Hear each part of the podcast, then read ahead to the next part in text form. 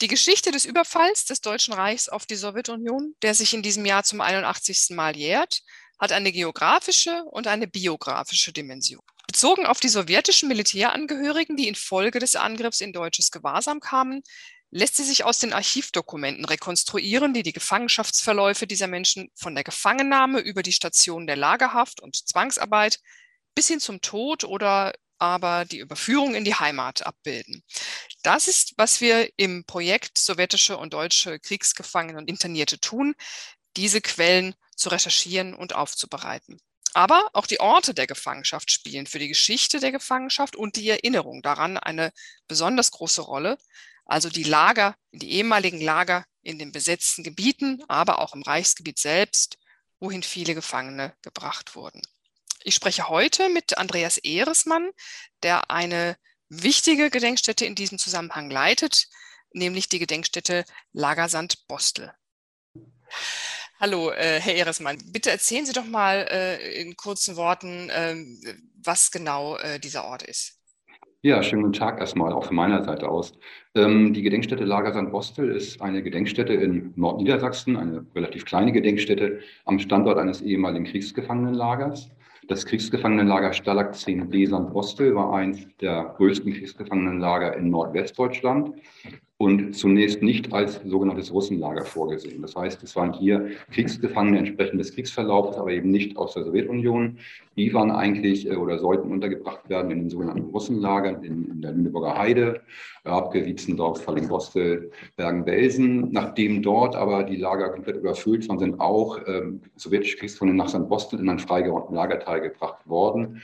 Und ab dem Zeitpunkt war auch hier ein, in Anführungsstrichen, Russenlager, wo insgesamt im Laufe des, äh, bis zur Befreiung äh, insgesamt 70.000 sowjetische Kriegsgefangene untergebracht waren.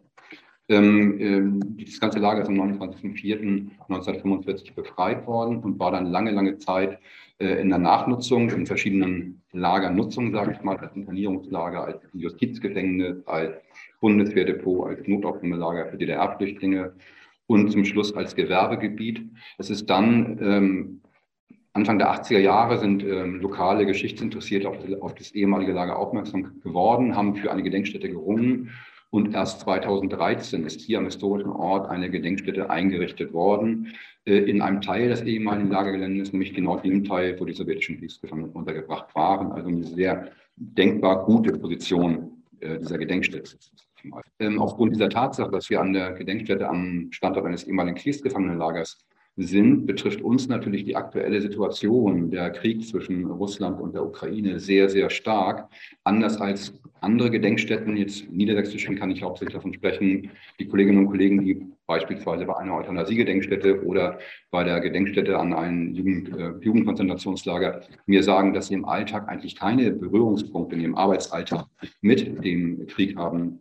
Äh, es ist bei uns so, dass wir das eigentlich permanent äh, damit Berührungspunkte haben. Sei es, dass Besucherinnen und Besucher eigentlich, ich würde sagen, jeder Zweite kommt rein und hat irgendeinen Vergleich oder muss irgendwas loswerden, was er gerade gelesen hat, ähm, über den Krieg, über äh, die Situation aktuell. Äh, oder dass es auch in, in unserer Pädagogik natürlich durchaus mit einbezogen wird. Und also von daher haben wir da sehr, sehr starke Berührungspunkte. Auslösung von Erinnerungen an den Zweiten Weltkrieg äh, durch den aktuellen Krieg. Das ist offensichtlich ein Affekt, äh, mit dem Sie es ganz oft zu tun haben. Ähm, und wenn, das heißt. Man muss dazu sagen, dass ähm, die vielen unserer Besucherinnen und Besucher, aber gerade auch im Kolleginnen und Kollegenkreis so ist, dass gerade die, die Berichterstattung, ob das nun ukrainischer, russischer oder deutscher Presse ist, ja sehr, sehr stark mit Begrifflichkeiten arbeitet, die ähm, für uns eigentlich eine ganz andere Zeitlichkeit haben. Ob das nun der, der Begriff Vernichtungskrieg ist, ob das Angriffskrieg ist, Kriegsgefangene, Kriegsverbrechen, Massenmord. Die ganzen Begriffe kennen Sie alle aus den Berichterstattungen. Das hat für uns erstmal eine andere Zeitlichkeit, weil wir das automatisch im Zweiten Weltkrieg einordnen.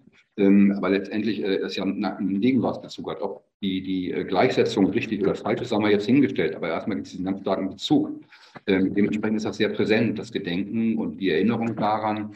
Ähm, ja, die ist sehr, sehr präsent. Besuchern. Wie haben Sie in dieser Situation dann in diesem Jahr das Gedenken an den, äh, an den Jahrestag des Überfalls des Deutschen Reichs an, äh, auf die Sowjetunion gestaltet? Ich glaube, Sie haben eine äh, sehr interessante Aus äh, Veranstaltung konzipiert, mhm. richtig? Auch da wieder vielleicht ein kleiner Rückschritt. Grundsätzlich ist es so, dass wir seit etwa zehn Jahren überhaupt ähm, äh, den 22. Juni als auch den 8. Mai auf unserer äh, Gedenkagenda haben, sage ich mal. Bis dato war das eine relativ kleine Initiative, die diesen Ort betrieben hat oder um eine Gedenkstätte gerungen hat. Da war eigentlich der zentrale Gedenktag der 29.04., der Jahrestag der Befreiung. Es ist dann, wie gesagt, seit etwa zehn Jahren weitere Daten, historische Daten in unsere Gedenkagenda gekommen. Und wir haben eigentlich so angefangen, langsam jetzt dort ein ein gewisses Gedenkklientel aufzubauen. Wir haben Kontakte zur äh, russischen Generalkonsulat. Wir haben zum ukrainischen Generalkonsulat seit kurzem Kontakte gehabt, muss ich sagen. Und äh, es war gerade so, dass wir im Grunde erste zarte Kontakte auch zur ukrainischen äh, Vertretung hatten, die hier vor Ort mit uns gemeinsam gedacht haben, gerade auch am 22.04. oder am 8. Mai. Das ist aber dann jetzt äh, jäh eingebrochen, sage ich mal. Einerseits, ähm, dass wir uns am, schon im, im, März diesen Jahres entschieden haben, also eine Woche nach dem Angriffskrieg, äh, dass wir bei unserer Befreiungsfeier am 29.04. die konsularischen Vertretungen aus Russland und Belarus nicht einladen werden. Ähm, das Ganze hat sich dann äh, nahtlos angeschlossen am 8. Mai. Auch dort haben wir alleine gedacht. Ähm, wobei man sagen muss, dass am einen Tag später dann auch die, das russische Generalkonsulat einen Kranz niedergelegt hat, aber losgelöst von unserer Veranstaltung. Und jetzt am 22. Juni, also am gestrigen Mittwoch, ist es so, dass wir ebenfalls im stillen Gedenken einen, einen gemeinsamen Kranz niedergelegt haben für alle, die auf dem ehemaligen Lagerfriedhof wohnenden sowjetischen Kriegsgefangenen aus allen Teilrepubliken und ähm, da drumherum haben wir mehrere Veranstaltungen kopiert. Angefangen bei einem Themenrundgang speziell zu den sowjetischen Kriegsgefangenen, wo wir also über das Gedenkstättengelände und auch das ähm, äh, erweiterte Lagergelände gehen, ehemalige Lagergelände gehen und historische Orte besuchen und die Geschichte der sowjetischen Kriegsgefangenen erzählen.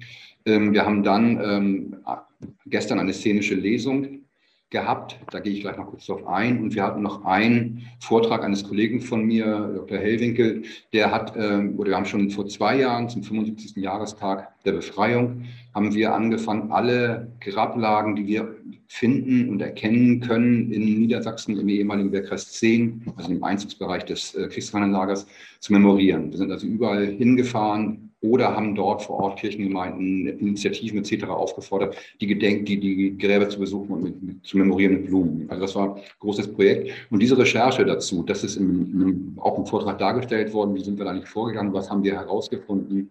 Also es sind etliche Friedhöfe, die wir neu auch äh, identifizieren konnten, wo Tote aus St. Bostel liegen. Ähm, das, wie gesagt, das war äh, der, der Vortrag zur, zur Spurensuche im Elbe-Weser-Dreieck. Und dann gestern ähm, die szenische Lesung. Das Ganze basiert im Grunde auf Erinnerungen von drei ehemaligen sowjetischen Kriegsgefangenen, die äh, zu verschiedenen Aspekten erzählen. Und das haben drei Kolleginnen und Kollegen von mir zusammengestellt und daraus eine szenische Lesung gemacht. Und im Anschluss dann äh, ein Angebot gemacht an das Publikum über äh, einerseits die Lesung, die Texte, die Erinnerungen der sowjetischen Kriegsgefangenen zu sprechen, aber eben auch das Ganze in einem heutigen Kontext einzuordnen. Ähm, das war eine spannende Veranstaltung. Und man hat gemerkt, dass es schon bei vielen ein sehr nachdenkliches äh, Überlegen, Sprechen gibt. Also es gab jetzt keine konkreten Gleichsetzung als Beispiel. Darum ging es gar nicht oder so, sondern es war eher wirklich ein, ein sehr nachdenkliches Sprechen. Was, was äh, passiert eigentlich heute? Wie, wie, gehen wir damit um? Was können wir machen? Und das ist natürlich die große Frage auch für uns. Wie können wir da helfen? Wie können wir damit reagieren und umgehen? Das eine ist sicherlich äh, historische äh, Ereignisse immer wieder in historischen oder, oder, oder Ereignisse immer wieder im historischen Kontext auch einzuordnen. Das andere war ganz konkret ist, was können wir machen? Das waren im Grunde so die Punkte, über die gesprochen wurde. Das war äh, eine relativ überschaubare Gruppe, die dort bei der Veranstaltung war. Das liegt aber dann doch an der äh, sehr provinziellen Lage der Gedenkstätte. Ähm, aber es war eine sehr eindrucksvolle Veranstaltung und meine Kolleginnen und Kollegen waren sehr zufrieden, sage ich mal. Ja, ich finde es bemerkenswert, dass Sie ähm, das, was derzeit ja sehr oft geschieht, dass der aktuelle Krieg unwillkürlich oder eben auch propagandistisch ge, äh, gesteuert ähm, Erinnerungen an den Zweiten Weltkrieg triggert, dass sie das sozusagen nicht ablehnen und sagen, okay, wir müssen das ganz stark trennen, die historische Betrachtung und, äh, und die Erinnerung, die jetzt gerade ja, akut ist, sondern sagt, es gibt natürlich die Trennung, aber ähm, man, man schaut sich das auch nochmal im Rahmen so einer Veranstaltung an. Jetzt haben Sie gesagt, es ähm, äh, gab dann, also es hat sehr gut funktioniert. Gibt es da konkrete äh, äh, ähm, ja, Gedanken oder auch äh, Ideen, ähm, die, die zu nennen wären? Also worüber die Leute, was, was die Leute für eine Ahnung haben, was muss jetzt geschehen? Was ist das Dringlichste? Oder ist das noch zu. Das ist natürlich schwierig. Natürlich, äh, das hängt natürlich auch davon ab, was die Menschen äh, im Kopf dazu haben, wie ihre Vorgeschichte ist, ihre Vorprägung ist. Ähm, die ganze Gedenkstättenbewegung ist natürlich im Großteil Anfang der 80er Jahre auch durchaus friedensbewegt entstanden. Das heißt, wir haben natürlich einmal ein Klientel, die sehr stark pazifistisch sind und sagen, äh, auf keinen Fall Waffen, sondern verhandeln, verhandeln, verhandeln. Und es gibt einen anderen Teil, oftmals eher ein bisschen jünger ist, die sagen, nee, wir müssen jetzt unbedingt irgendwie die Ukraine ähm, aufrüsten und Waffen geben, damit sie sich verteidigen können. Das würde ich jetzt hier in diesem Fall gar nicht bewerten wollen. Beides eine Berechtigung, beides sind legitim, legitime Position, solange darüber konstruktiv diskutiert wird und das nicht in irgendwelche äh, Feindlichkeiten abdriftet. Also das ist, da wird sicherlich darüber diskutiert und es gibt verschiedene Positionen da drin. Nee, da, das ist schon wichtig, denke ich, dass es einfach jetzt als Beispiel den Kolleginnen und Kollegen, ähm, wenn man denn die Kapazitäten hat, die Möglichkeit gibt zu reden, also jetzt auch ukrainischen Kolleginnen und Kollegen, dass die irgendwie äh, weiter arbeiten können, dass sie forschen können, dass wir also da versuchen zu unterstützen. Wir sind in dem, Netzwerk drin, was von mittlerweile, glaube ich, 50 Gedenkstätten aufgebaut wurden, wo es darum geht, äh, die ehemalige oder die NS-Opfer in der Ukraine zu unterstützen, materiell zu unterstützen. Also da gibt es verschiedenste Sachen. Aber jetzt die, die in so einer regulären Diskussion gibt es eigentlich keine, äh, keine Universalrezept, sage ich mal. Das ist jetzt nicht so, dass jemand sagt, das müssen wir machen oder das müssen wir machen, sondern das ist oftmals merkt man, das ist wirklich eine Hilflosigkeit bei ganz vielen mhm. Menschen, die da einfach mitbringen. Ähm, eine Unwissenheit, eine Hilflosigkeit, ähm, denn letztendlich, das äh, glaube ich, die allermeisten Menschen wissen relativ wenig wenig über die Geschichte der Ukraine. Ich würde auch mitnichten sagen, dass ich mich dann wirklich auskenne in den historischen Begebenheiten der Ukraine oder des russisch-ukrainischen Konfliktes, der ja schon wesentlich länger ist. Ähm, ja, das merkt man schon bei vielen Menschen. Sie haben jetzt selber vorhin den äh, historischen Begriff äh, des Russenlagers äh, erwähnt. Ja. Haben Sie Möglichkeiten, an, äh, sozusagen mit der äh, Dekonstruktion dieses Begriffes äh, ähm, wirklich konkret äh, aufklärerische Arbeit zu leisten, vielleicht auch im Sinne eben jetzt einer Aufarbeitung der aktuellen Situation. Denn was wir sehen, ist ja auch eine, ja, es explodiert ja eine Erinnerung ähm, an, den, äh, ähm, an die sowjetische Vergangenheit, die eben ja. ähm, in, den, in den postsowjetischen Nachfolgestaaten neu bewertet wird.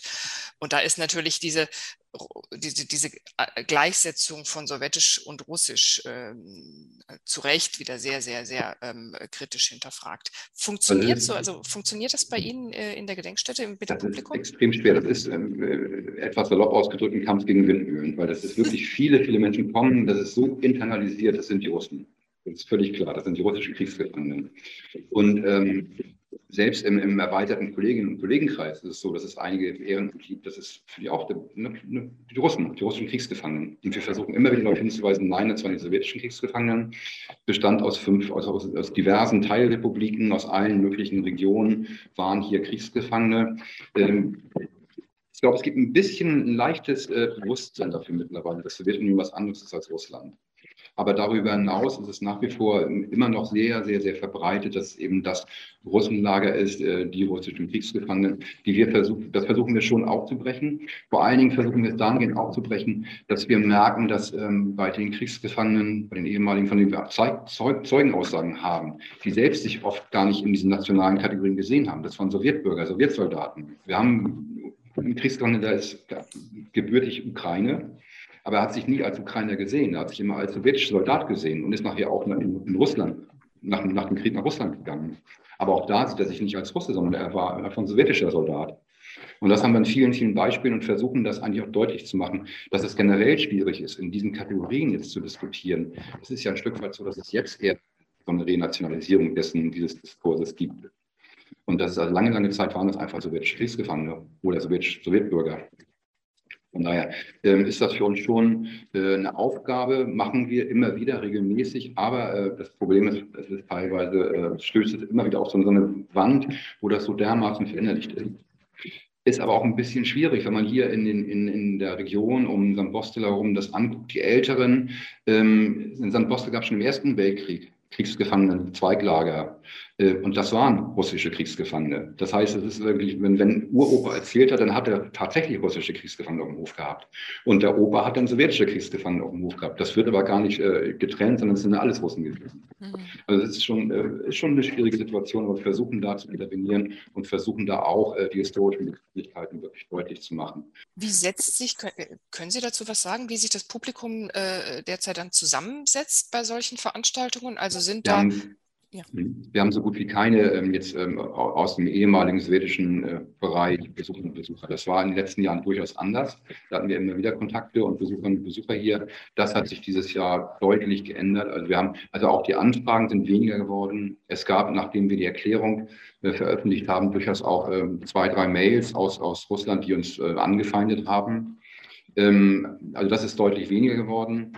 Und ähm, Nee, ist deutlich weniger geworden. Wir haben einen ähm, sehr jungen äh, russischen ähm, Menschen gewinnen können, bei uns bei der Gedenkfeier zu sprechen, ähm, der gleichzeitig einerseits Urenkel eines sowjetischen Kriegsgefangenen ist und auf der anderen Seite ähm, ist er im, im, im Perm Memorial im Vorstand, der gerade in Bad Arolsen hier ein, ein FSJ macht.